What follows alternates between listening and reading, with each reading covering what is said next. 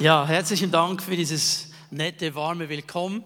Auch von meiner Seite ein ganz herzliches Willkommen in diesem Gottesdienst. Ob ihr hier seid im Saal, ob ihr zugeschaltet seid über das Livestream. Das Geniale an der ganzen Sache ist, Gott ist gegenwärtig, er ist wirksam, er ist nicht gebunden an einen Ort. Er will heute Morgen Menschen berühren. Das ist mein tiefstes Anliegen und mein Gebet. Und wenn wir heute Morgen dieses Thema Gott ist abschließen, dann schließen wir es ja immer nur vorübergehend ab. Ich habe es gestern im Seminar gesagt. Ähm, die Frage, wer Gott ist, können wir letztlich nie beantworten, auch wenn wir Jahrhunderte Zeit hätten. Er ist immer noch mehr. Ich merke aber, wenn wir über diese Dinge nachdenken, über seine Allgegenwart, über seine Allwissenheit, über seine Allmacht, all diese Dinge, dann haben wir oft das Gefühl, ja, kennen wir eigentlich, wissen wir eigentlich und stellen es dann so ein bisschen auf die Seite. Und ich plädiere halt immer dafür, dass wir uns immer wieder neu berühren lassen, auch von Dingen, die wir vermeintlich wissen, von denen wir denken, die haben wir im Griff. Uns immer wieder neu berühren lassen vom Wort Gottes. Und wenn ich jetzt heute abschließe mit diesem Thema, Gott ist Liebe, da bin ich mir schon bewusst, dass das vielleicht das bekannteste von allen Attributen ist. Denn über die Liebe Gottes reden nicht nur Menschen in der Gemeinde, nicht nur Menschen, die mit Gott unterwegs sind. Es ist eigentlich ein Thema in der ganzen Gesellschaft. Man spricht so landläufig vom lieben Gott. Er ist, er ist ein Liebe. Er ist Liebe. Und man bringt dann diese Liebe sehr schnell ins Spiel, auch so als einen Freipass, so nach dem Motto, kann denn Liebe Sünde sein? Also wenn Liebe involviert ist irgendwie, dann kann doch Gott gar nichts dagegen haben, das muss doch gut sein. Schließlich ist er Liebe. Aber haben wir wirklich verstanden, was es bedeutet, wenn die Bibel davon spricht, dass er Liebe ist? Lass uns mal hineinlesen, 1. Johannes 4, Vers 16. In seinem Brief, in diesem vierten Kapitel, ähm, will uns Johannes Gewissheiten geben. Er will der Gemeinde Gewissheiten geben. Warum können wir wissen, dass wir zu Gott gehören? Und in Vers 16 sagt er, noch etwas gibt uns die Gewissheit, mit Gott verbunden zu sein. Wir haben erkannt, dass Gott uns liebt und haben dieser Liebe unser ganzes Vertrauen geschenkt. Gott ist Liebe. Jetzt kommt diese Aussage. Gott ist Liebe. Und wer sich von der Liebe bestimmen lässt, lebt in Gott und Gott lebt in ihm. Gott ist Liebe. Das ist vielleicht die Charaktereigenschaft Gottes, die am meisten besprochen wird, von dem wir am meisten gehört haben. Aber noch einmal die Frage, haben wir sie verstanden? Viel über etwas zu sprechen heißt nicht, dass ich es verstanden habe. Viel über etwas zu wissen heißt nicht, dass es Teil meines Lebens ist. Und das muss immer unser Anliegen sein, dass wir das Wort Gottes mit unseren Herzen ergreifen. Ich möchte hier eine Sache festhalten, die mir ganz, ganz wichtig ist. Schau dir noch einmal den Text an. Johannes sagt, Gott ist Liebe. Er sagt nicht, Liebe ist Gott. Das ist ein Unterschied. Gott ist Liebe, nicht Liebe ist Gott. Wir haben das oft verdreht heute. Wenn ich mit ähm, Hundebesitzern mich austausche und über die Hunde rede, wir hatten als Kind hatte ich immer Hunde zu Hause, wir haben jetzt als Familie keinen. Meine Frau ist eher auf der Katzenseite und ich auf der Hundenseite. So, wir haben uns arrangiert, kein Problem. Aber wenn ich dann mal mit Leuten rede, die Hunde haben, da frage ich mal nach, ja, wie heißt der denn und so. Und, und dann sind wir relativ schnell dran, dass sie sagen, ja, es ist ein Meitli. Also es ist ein Bubeli. Mein, mein Hund ist ein Mädchen.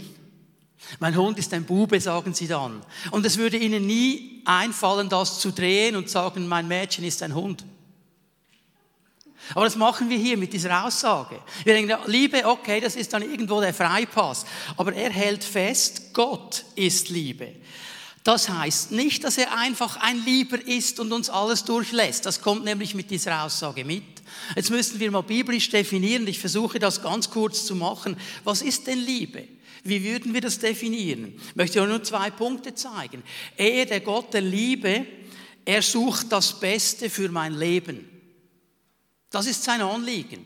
Er sucht das Beste für mein Leben. Und weil er allwissend ist und weil er allgegenwärtig ist, weiß er, was das Beste ist. Und er weiß es besser als ich. Und weil er Liebe ist, gibt es auch gewisse Dinge, die er nicht einfach laufen lässt. Weil er will mein Bestes. Und er sieht mein Leben von einer anderen Warte, als ich es sehe. Er ist der Gott der Liebe und er will mein Bestes. Und er, dieser Gott der Liebe, er ist für mich. Er ist nicht gegen mich. Er hat am Kreuz von Golgatha klar gemacht, dass er für uns Menschen ist. Aber dass er für mich ist, dass er ein Ja hat für mich, heißt nicht, dass er alles durchlässt, dass er mich einfach laufen lässt und machen lässt. Als Eltern haben wir hoffentlich verstanden, dass unsere Kinder eine Linie brauchen, dass wir nicht alles einfach laufen lassen können, dass weil wir sie lieben, gewisse Dinge nicht laufen dürfen und wir versuchen ihnen zu helfen, das zu verstehen. Das ist dieser Gott der Liebe. Also nicht einfach irgendwie so ein alter Vater auf einem Thron, irgendwo weit, weit weg mit einem langen Bart. Der ist einfach lieb. Er ist einfach lieb, weil er versteht uns ja schon. Es ist interessant, in unserer Gesellschaft gibt es eigentlich wenige Menschen, die ganz explizit gegen Gott sind. Also die, die ganz dagegen sind, total dagegen, das sind wenige. Die meisten wollen nichts mit ihm zu tun haben unbedingt, die lassen ihn einen lieben Gott sein. Aber so ganz massiv dagegen sind wenige. Aber interessant ist, wenn man mit ihnen dann doch ein bisschen spricht, dann haben sie oft so diese Vorbehalte, diese Ängste. Warum wollen sie diesem Gott nicht zu nahe kommen? Warum wollen sie ihn einfach stehen lassen? Ich meine, er ist ja ein Gott, der Liebe ist. Ja, warum denn? Und ich finde heraus, es gibt so drei große Befürchtungen, wenn ich mit Menschen spreche. Es ist gut, wenn wir mal darüber nachdenken. Die erste Angst, die erste Befürchtung ist das ganz einfach, dass sie sagen, wenn ich mich mit Gott einlasse, dann ist der Spaß vorbei. Dann ist Game Over. Dann muss ich alles, was Freude macht, abgeben. Dann ist keine Party mehr. Er ist irgendwo eine Spaßbremse. Er hat irgendwie gar keinen Sinn für Dinge, die Spaß machen. Und dann verbietet er mir alles Party vorbei. Also Gott, von dem wir wissen, wenn wir das Wort Gottes lesen, er ist die Quelle aller Freude. Er ist die Quelle aller Erfüllung. Von ihm kommt das alles. Er wird als Spaßbremse wahrgenommen. Und ich habe manchmal den Eindruck, das hat mit dem Bodenpersonal zu tun. Mit uns, mit dir und mir. Weil wir manchmal so aussehen, als wäre Gott nachzufolgen wirklich das Schlimmste, was es gibt. Also Zähne zusammenbeißen, Muskeln zusammenreißen, alles zusammenklappen, was es geht, in die Zitrone beißen und vorwärts. So. Unsere Gesellschaft ist aber eine absolute Spaßgesellschaft. Party ist angesagt. Man will feiern, als ob es kein Morgen gäbe. Und irgendwie scheint das nicht zusammenzugehen. Aber weißt du, was ich auch herausfinde?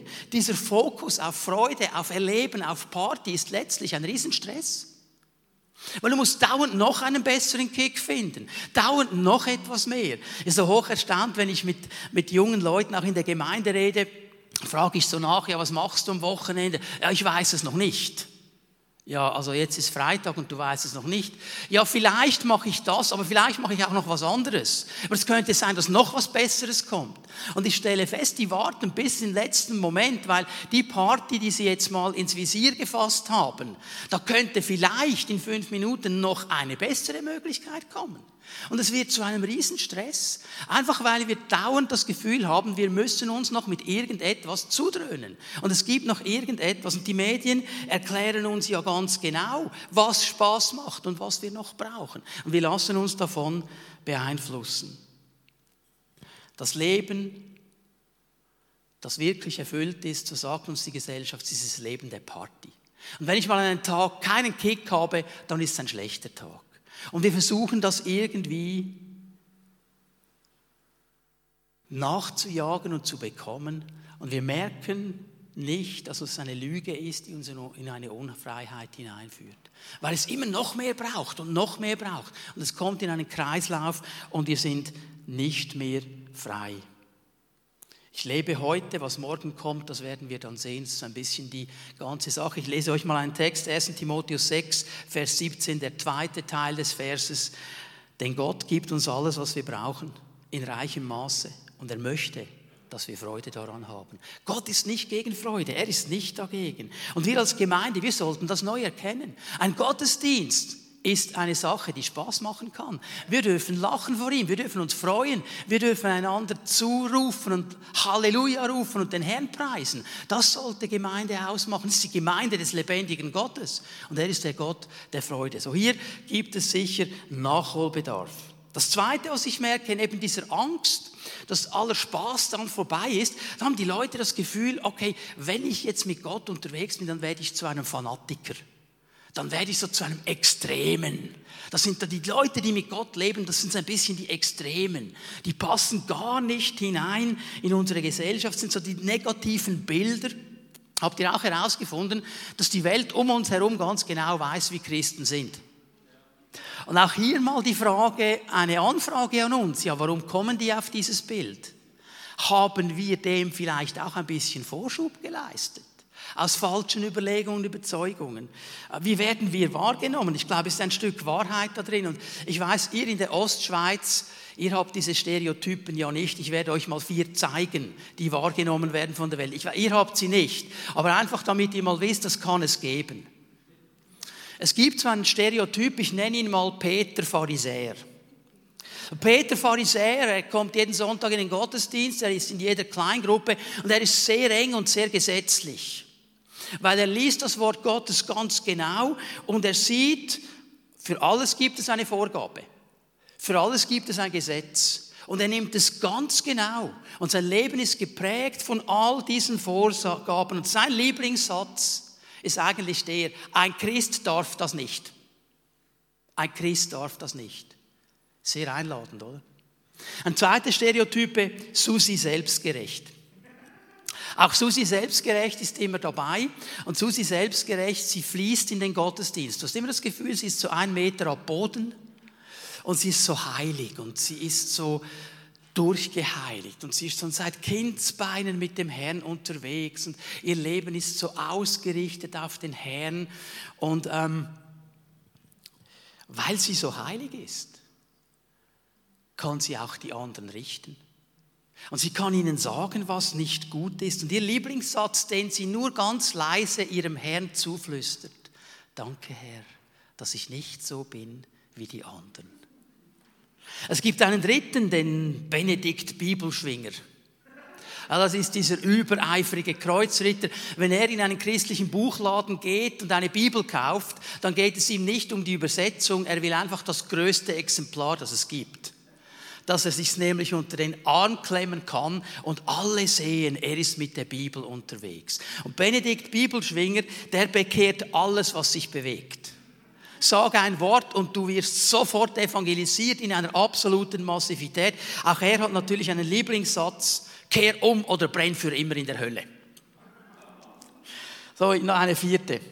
Da haben wir die Stereotypen durch. Die Henriette, Halleluja. Also die Henriette, die spricht nur eine Sprache, das ist die Sprache Kanans. Die verstehen aber nur die, die schon 20 Jahre in der Gemeinde sind. Aber diese Sprache, die kann sie sehr gut und für sie ist es ganz einfach in diesem Leben. Alles, was geschieht, ist entweder ein Wunder von Gott oder ein Werk der Dämonen. Etwas zwischendurch gibt es nicht. Und Henriette, bei ihr ist es noch schwierig, die hat verschiedene Lieblingssätze. Glaube nur. Glaube nur. Sei gesegnet. Preis dem Herrn. Halleluja. Das sind so ihre Sätze, die kommen wie aus der Kanone. Und wir sehen hier diese Stereotypen und ich stelle eines fest, und jetzt schauen wir mal Johannes 10, 10 an. Gehe davon aus, ihr kennt diesen Satz, ein wichtiges Wort von Jesus. Ich möchte euch aber den Zusammenhang zeigen. Jesus hat hier eine Diskussion mit den Pharisäern die Religion gebracht haben, die die Menschen unter Druck gesetzt haben mit ihren Gesetzen und die gesagt haben, so und so und so. Und Jesus geht eigentlich gegen diese Religion vor, wenn er sagt, ich aber bin gekommen, um ihnen Leben zu bringen. Leben, nicht Religion. Leben, nicht Religion. In mir ist das Leben, es ist ein Leben in ganzer Fülle. Das ist das, was Jesus gebracht hat. Und das dürfen wir uns neu auf die Fahne schreiben. Es geht zuerst um dieses Leben. Er ist ein Gott des Lebens. Und was diese Gesellschaft und diese Welt und diese Schweiz braucht, ist dieses Leben von Gott, das den Unterschied macht und wirklich erfüllt. Und das Dritte, was die Leute Angst haben, eben, dass sie ihre Freiheit verlieren. Ganz einfach darum, weil unsere Gesellschaft Freiheit definiert als Leben ohne Einschränkung. Es ist dieses Leben, das irgendwie so wahrgenommen wird, tu was du willst, tu wann du willst und wenn es für dich stimmt, dann ist es in Ordnung. Egal, was es mit dem anderen macht. Das ist diese Freiheit, die falsch propagiert wird. Du kannst machen, was du willst. Und diese Freiheit wird betont in allen Bereichen des Lebens, aber die Konsequenz wird ausgeblendet. Wir reden von einer Sexualität, die ohne, ohne jede Grenze ist. Mit wem du willst, wann du willst, so viel du willst, kein Problem. Niemand spricht über die Konsequenzen dieser falsch ausgelebten Sexualität. Und übrigens, dass wir uns richtig verstehen, Gott ist überhaupt nicht gegen Sex. Gott ist keine Spaßbewegung, er hat es erfunden. Er hat es erfunden. Und weil er es erfunden hat, weiß er, wie man es benutzt, nämlich in einem Rahmen drin, der gesetzt ist von Gott. Und dann ist es das Schönste und das Genialste, was es gibt. Wenn wir es aus dem Rahmen herausnehmen, kann es verletzend werden. Und unsere Gesellschaft, die Seelsorge, die Psychoanalytiker, sie haben zu tun mit Menschen, die kaputt gemacht sind mit dieser freien Sexualität, wo da alles gelaufen ist, die Verletzungen, die da gekommen sind, ungewollte Schwangerschaften, Abtreibungen, all diese Dinge. Von diesen Konsequenzen Grenzen spricht niemand. Von dieser Freiheit, alles zu haben, alles zu nehmen, alles zu genießen, wie du willst. Mach einfach, probier alles. Keine Einschränkungen. Führt zu Sucht in allen Formen. Führt zu unfreien Menschen. Du, die haben das Gefühl, sie sind frei, dabei sind sie gebunden. An irgendeine Substanz, an irgendein Ding. Und wir hätten die Antwort. Wir müssen sie der Welt bringen. Wir müssen ihnen helfen zu verstehen. Kennt jemand von euch Queen? Diese alte Rockgruppe. Keine, ja, nicht so fromm jetzt. Freddie Mercury, er hat einmal gesungen, I want it all and I want it now. Ich will alles und ich will es jetzt. Und das ist das Motto dieser Gesellschaft, in die uns Gott hineingesetzt hat. Ich will es jetzt, ich will es alles. Wenn ich was will, dann kaufe ich es mir, ich zahle es dann in Monatsraten zurück. Habe ich eine Kreditkarte. So nach dem Motto, genieße es jetzt, zahle später, aber zahlen musst du. Und so viele Leute sind gebunden in einer falschen Freiheit. Und wir dürfen neu lernen, dass wir in Gott echt frei werden können. Noch einmal Jesus, Johannes 8, Vers 36. Nur wenn der Sohn euch frei macht, seid ihr wirklich und echt frei. Aber nur dann, wenn wir mit ihm unterwegs sind. Wenn wir ihm nachfolgen, sind wir echt frei. Und in ihm ist diese Freiheit, die die Menschen suchen. Die gibt es nur bei Jesus. Und weißt du, wir denken jetzt, ja, wie können wir diesen Menschen helfen? Und jetzt sind wir zurück bei der Liebe. Geh nochmal mit mir zurück ins 1. Johannes Kapitel 4. Weil hier spricht er davon, wie wir diese Angst überwinden können. Wo die Liebe regiert, hat die Angst keinen Platz. Gottes vollkommene Liebe vertreibt jede Angst. Angst hat, nämlich dann, hat man nämlich dann, wenn man mit einer Strafe rechnen muss. Wer sich also noch vor dem Gericht fürchtet, bei dem ist die Liebe noch nicht zum vollen Durchbruch gekommen. Die vollkommene Liebe treibt die Angst aus. Wenn wir in einer Beziehung stehen mit dem Gott der Liebe und er in unserem Leben wirksam wird, wenn wir ihm nachfolgen, wenn er Raum bekommt, wenn seine echte Liebe, die biblische Liebe in uns Raum hat, wird die Angst vertrieben werden. Sie wird keinen Platz mehr haben. Und darum müssen wir den Menschen helfen, diese Liebe Gottes echt zu verstehen. Nicht eine Kopie davon, nicht das, was sie vielleicht gerne hätten, sondern das echte, das, was Gott uns gibt. Und wenn wir erkennen, wie sehr Gott uns liebt, dann werden wir ihm Raum machen, dann werden wir ihm diesen Platz geben. Dann werden wir keine Angst haben, Fanatiker zu werden. Dann werden wir keine Angst haben, unfrei zu werden. Dann werden wir keine Angst haben, dass alles, was Spaß macht in meinem Leben, keinen Platz mehr hat. Weil wir verstehen, er ist kein Spielverderber, er ist keine Spaßbremse, er ist kein Tyrann, er ist der Gott, der Liebe ist. Und je klarer wir die Liebe Gottes erkennen, und je klarer wir sie verstehen, desto erfüllter wird unser Leben sein. Und wir werden in einer Ruhe, in einem Frieden sein. Jetzt lass uns mal Epheser 3, Vers 18 aufschlagen. Interessante Aussage von Paulus. Das wird euch dazu befähigen, zusammen mit allen anderen, die zu Gottes heiligem Volk gehören, die Liebe Christi in all ihren Dimensionen zu erfassen. Die Liebe Gottes hat verschiedene Dimensionen. Das du gesehen hier. Die Liebe Christi sollen wir erfassen in allen Dimensionen. In ihrer Breite, in ihrer Länge, in ihrer Höhe, in ihrer Tiefe. Was bedeutet das?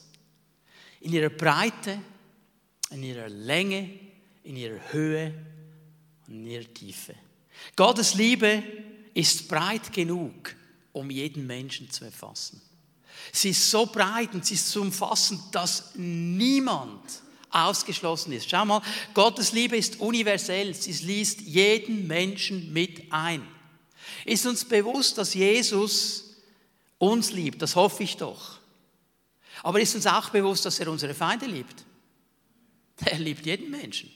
Ist uns bewusst, dass er die Ausgestoßenen liebt, die Sünder liebt, die, die nicht mit ihm unterwegs sind? Das war einer der großen Konflikte in seinem Leben, die er mit den Pharisäern hatte. Sie ihm gesagt haben, es ist ein Fresser und ein Weinsäufer, der Party macht mit den Prostituierten und mit den Zöllnern und mit den Sündern, mit denen ist er zusammen. Und seine Antwort ist so klar und so auf den Punkt, ja Leute, die Kranken brauchen den Arzt, nicht die Gesunden. Ihr habt ja das Gefühl, ihr seid gesund. Aber ich muss da sein, wo die Leute den Arzt brauchen. Er liebt diese Menschen. Und wir müssen Wege finden, ihnen diese Liebe zu bringen. Wird auch uns in einen Konflikt bringen, auch mit religiösen Leuten heute. Weißt du, dass du jede Person, der du begegnet bist in den letzten Tagen, dass sie von Gott geliebt ist? Ist uns das bewusst? Wir sind da in einem wunderschönen Hotel untergebracht und haben heute ein wunderbares Frühstück genossen. Wir waren ganz früh da, wir waren die Ersten und die Dame, die uns da bedient hat, die war ganz alleine, die hatte Zeit für uns. Es war eine nette, freundliche Dame. Ich habe gedacht, Gott liebt sie. Weiß sie, dass Gott sie liebt? Gott liebt jeden Menschen. Jeden, den wir begegnen. Und jetzt lass uns nochmal diese ganz bekannte Bibelstelle lesen. Ich habe sie gestern erwähnt, Johannes 3,16. Gott hat der Welt seine Liebe dadurch gezeigt, dass es einen einzigen Sohn für sie hergab, damit jeder, der an ihn glaubt, das ewige Leben hat und nicht verloren geht. Gott liebt jeden Menschen. Er liebt die ganze Welt so sehr, dass er seinen Sohn gegeben hat.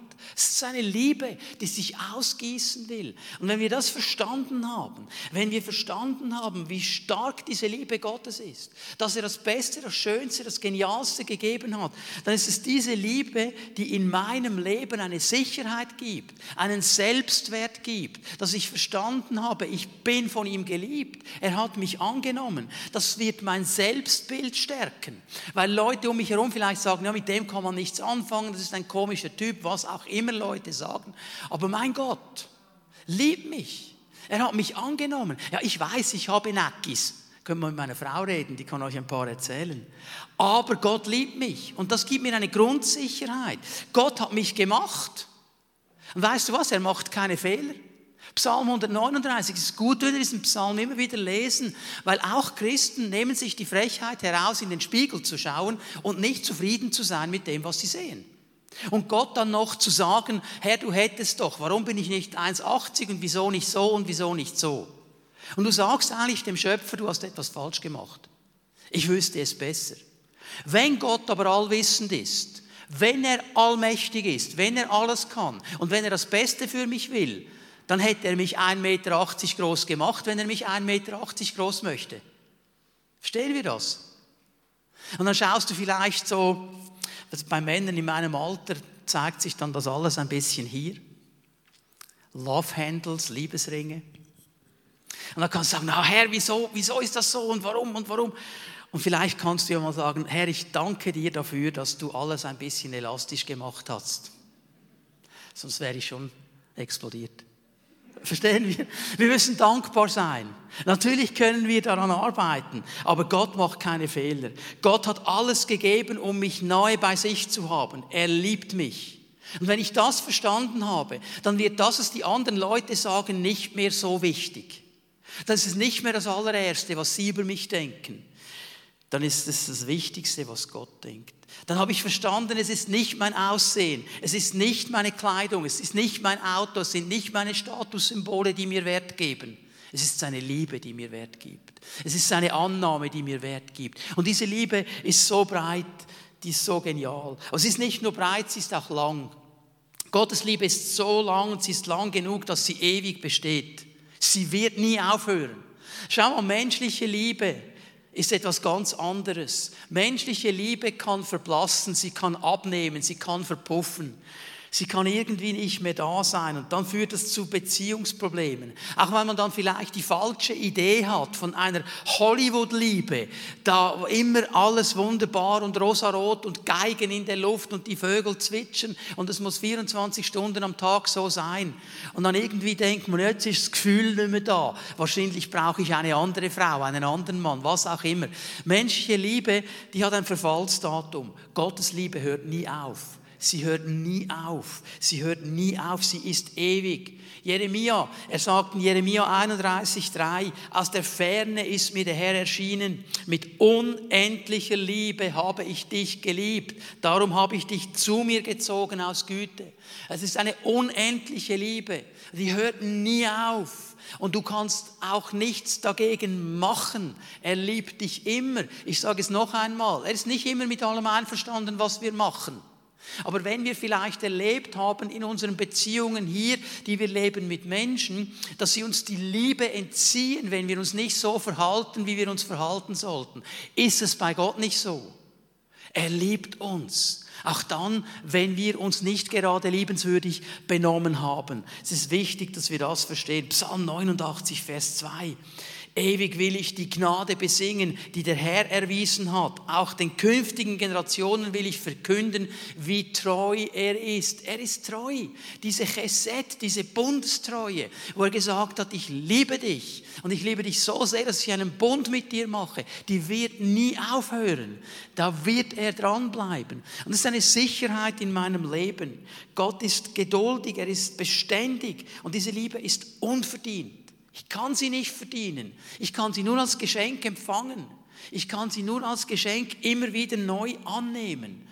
Er wird mich nie mehr lieben, als er mich heute liebt. Ist uns das bewusst? Und er liebt dich morgen genauso. Er hat dich gestern genauso geliebt. Seine Liebe ist unendlich. Er liebt uns an unseren guten Tagen, er liebt uns an unseren schlechten Tagen. Seine Liebe ist nicht abhängig von meinen Leistungen. Es ist so befreiend, das zu verstehen. Es ist so befreiend zu wissen, er hat ein Ja für uns. Dieses unverdiente Geschenk. Aber diese Liebe Gottes, die ist nicht nur breit genug für alle Menschen, sie ist nur lang genug, dass sie nie aufhört. Sie ist auch hoch genug, um überall hinzukommen. Überall. Und es ist ganz wichtig, dass wir diese Wahrheit verstehen. Es gibt keinen Ort im ganzen Universum, wo Gottes Liebe nicht hinkommt. Keinen. Du kannst nie in eine Situation hineinkommen, an einen Ort gehen, wo diese Liebe Gottes nicht hinkommt. Sie kommt überall hin. Römer 8, Vers 39.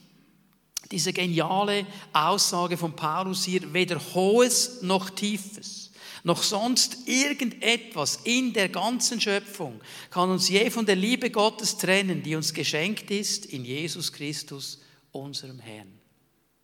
Egal was gegen dich kommt, egal was sich gegen uns stellt, ob du es erkennen kannst mit deinen Augen oder nicht erkennen kannst, weil es in einem unsichtbaren Bereich ist. Es gibt überhaupt gar nichts in der bekannten und der uns unbekannten Schöpfung, das uns trennen könnte von dieser Liebe Gottes. Das heißt, diese Liebe Gottes ist immer da. Es gibt keinen Ort, wo du hingehst, wo diese Liebe nicht wäre. Und sie ist ein unverdientes Geschenk. Und wenn wir diese Liebe verstehen, ich glaube, das ist eines der besten Mittel gegen Einsamkeit. Aber wir wissen, auch wenn alle Menschen sich gegen uns drehen, Gott ist immer da. Gott ist immer da. Als ich mich bekehrt habe, als Vollheide, ich, ich, ich habe nichts gewusst von Gott. Ich habe all meine Freunde verloren.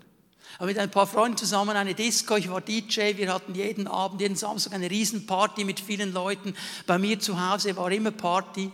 Ich habe mich bekehrt, radikal geschnitten. Ich habe all meine Freunde verloren. Die wollten alle nichts mehr mit mir zu tun haben. Aber weißt du was, ich war nicht alleine. In diesen ersten Wochen war Jesus so nahe. Er war jeden Abend da. Und er war mit mir und ich habe so viel gelernt von ihm. Wenn wir diese Liebe Gottes verstehen, dass sie ewig umfassend und überall ist, dann sind wir nie alleine. Er ist immer mit uns. Und diese Liebe ist auch tief genug, um all unsere Bedürfnisse zu erfassen. Sie berührt all unsere Bedürfnisse. Sie berührt unser ganzes Sein. Gottes Liebe ist viel tiefer als jede Not, als jedes Problem, als jede Sorge. Weil sie so tief geht wie nichts anderes. Denn, was sagt uns Römer 5, Vers 5, ihr Bibelkenner? Sie ist ausgegossen in unsere Herzen durch den Heiligen Geist. Sie ist da. Auch hier ein paar Bibelstellen, um das zu verdeutlichen. 5. Mose 33, 27. Eine Zuflucht ist der alte Gott. Und unten hat er mit ewigen Armen den Feind vor dir vertrieben und gesprochen vernichte. Es ist dieser Gott, der die Hände unter uns hält und indem er diese Hände unter uns hält, hält er uns mal auf einer Seite, auf der anderen Seite schützt er uns auch. Hast du das gesehen? Die Feinde, die unter seiner Hand sind, die können da nicht hin die sind abgehalten von ihm und du bist geschützt. Also in all unseren Nöten, in all unseren Problemen ist diese Liebe Gottes unsere Zuflucht. Der Ort, den wir suchen, wir dürfen in seine Hand uns fallen lassen. Er ist in der Lage, all diese Nöte zu erfassen. Und diese Liebe macht den Unterschied. Diese Liebe macht den Unterschied in unserem Leben. Ob wir mit diesem selbsternannten drei vorwärts gehen, ich muss dem Herrn gefallen, ich muss, ich muss, ich muss. Oder ob wir verstehen, wir sind geliebte Kinder. Und wir sind eingeladen, mit ihm vorwärts zu gehen. Wir haben einen Platz bekommen. Wir singen ja das in einem Lied. Er hat uns einen Platz gemacht in seinem Haus. Wir sind angenommen und aufgenommen. Und ich möchte dir noch zwei, drei Punkte mitgeben, bevor wir dann abschließen und miteinander beten. Gottes Liebe macht den Unterschied, weil ich durch seine Liebe verstehen darf, dass ich gerecht bin, versöhnt mit ihm und ewiges Leben haben. Römer 5, Vers 8. Gott hingegen beweist uns seine Liebe dadurch, dass Christus für uns starb, als wir noch Sünder waren. Als wir nichts von ihm wissen wollten, hat er seine Liebe schon gezeigt und ist für uns gestorben. Deshalb kann es jetzt, nachdem wir aufgrund seines Blutes für gerecht erklärt worden sind, keine Frage mehr sein, dass wir durch ihn vor dem kommenden Zorn Gottes gerettet werden. Wir sind ja mit Gott durch den Tod seines Sohnes versöhnt worden, als wir noch Feinde waren. Dann kann es doch gar nicht anders sein, als dass wir durch Christus jetzt auch Rettung finden werden. Jetzt, wo wir versöhnt sind und wo Christus auferstanden ist und lebt. Du bist gerecht gemacht. Du bist versöhnt mit ihm. Du gehörst zu ihm, wenn du Ja gesagt hast zu dieser Liebe. Es ist diese Liebe Gottes, die uns diese Stabilität in unsere Leben hineingibt. Und in der Kraft dieser Liebe sind wir getragen, auch heute, und wir können ein Leben führen in einer Freiheit und in einer Erfüllung, weil Gott uns liebt. Römer 8, Vers 31. Was können wir jetzt noch sagen, nachdem wir uns das alles vor Augen gehalten haben? Gott ist für uns.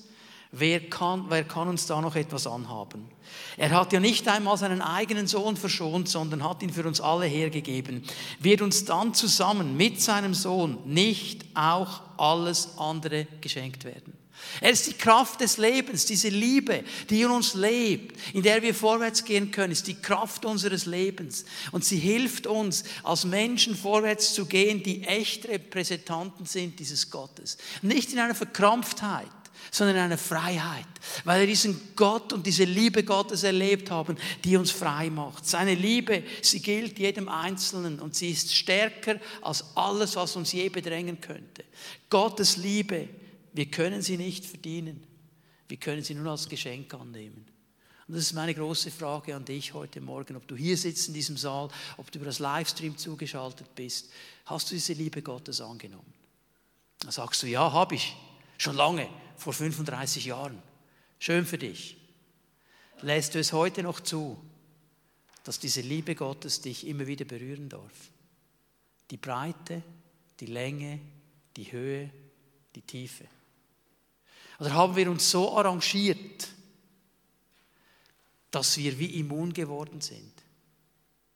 Gott ist hier heute Morgen und er möchte uns begegnen in seiner Liebe. Und er steht vor uns und er sagt, hey mein Kind, ich möchte meine liebende Hand auf dich legen. Wo immer du diese Berührung brauchst heute Morgen, wo immer du diese Freisetzung brauchst heute Morgen, ich möchte sie dir schenken, weil ich bin Liebe. Und ich möchte diese Liebe in dein Leben hineinlegen. Und ich wünsche mir eine Gemeinde, Männer und Frauen, die angetrieben sind von dieser Liebe Gottes und diese Liebe Gottes in die Welt hineinbringen. Zu den Menschen, die genau diese Liebe Gottes suchen. Sie wissen es nicht. Es ist genau das, was sie suchen. Und wer bringt es ihnen, wenn nicht wir? Weil wir verstanden haben, dass Gott Liebe ist. Also ich lade euch ein, dass wir aufstehen miteinander. Darf ich die Lobpreiser bitten, nach vorne zu kommen? Lass uns einen Moment in die Gegenwart Gottes gehen. Möchte ich auch heute Morgen fragen, was hat der Heilige Geist in dein Leben hineingesprochen? Wo hat er dich angesprochen? Was hat er dir aufgezeigt über diese Liebe Gottes in deinem Leben? Was gibst du ihm für eine Antwort? Lass uns einen Moment einfach still sein vor ihm.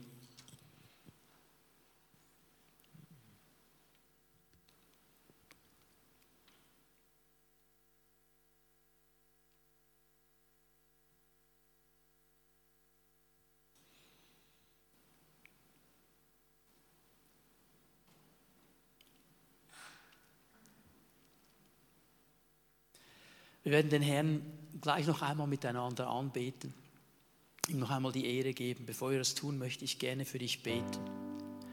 Ich möchte beten, dass die Liebe Gottes dich berührt heute Morgen. Ich möchte dich einladen, dass wir für einen Moment mal die Augen schließen. Darf ich euch einladen, dass wir die Augen schließen, dass niemand herumschaut in diesem Saal für einen Moment.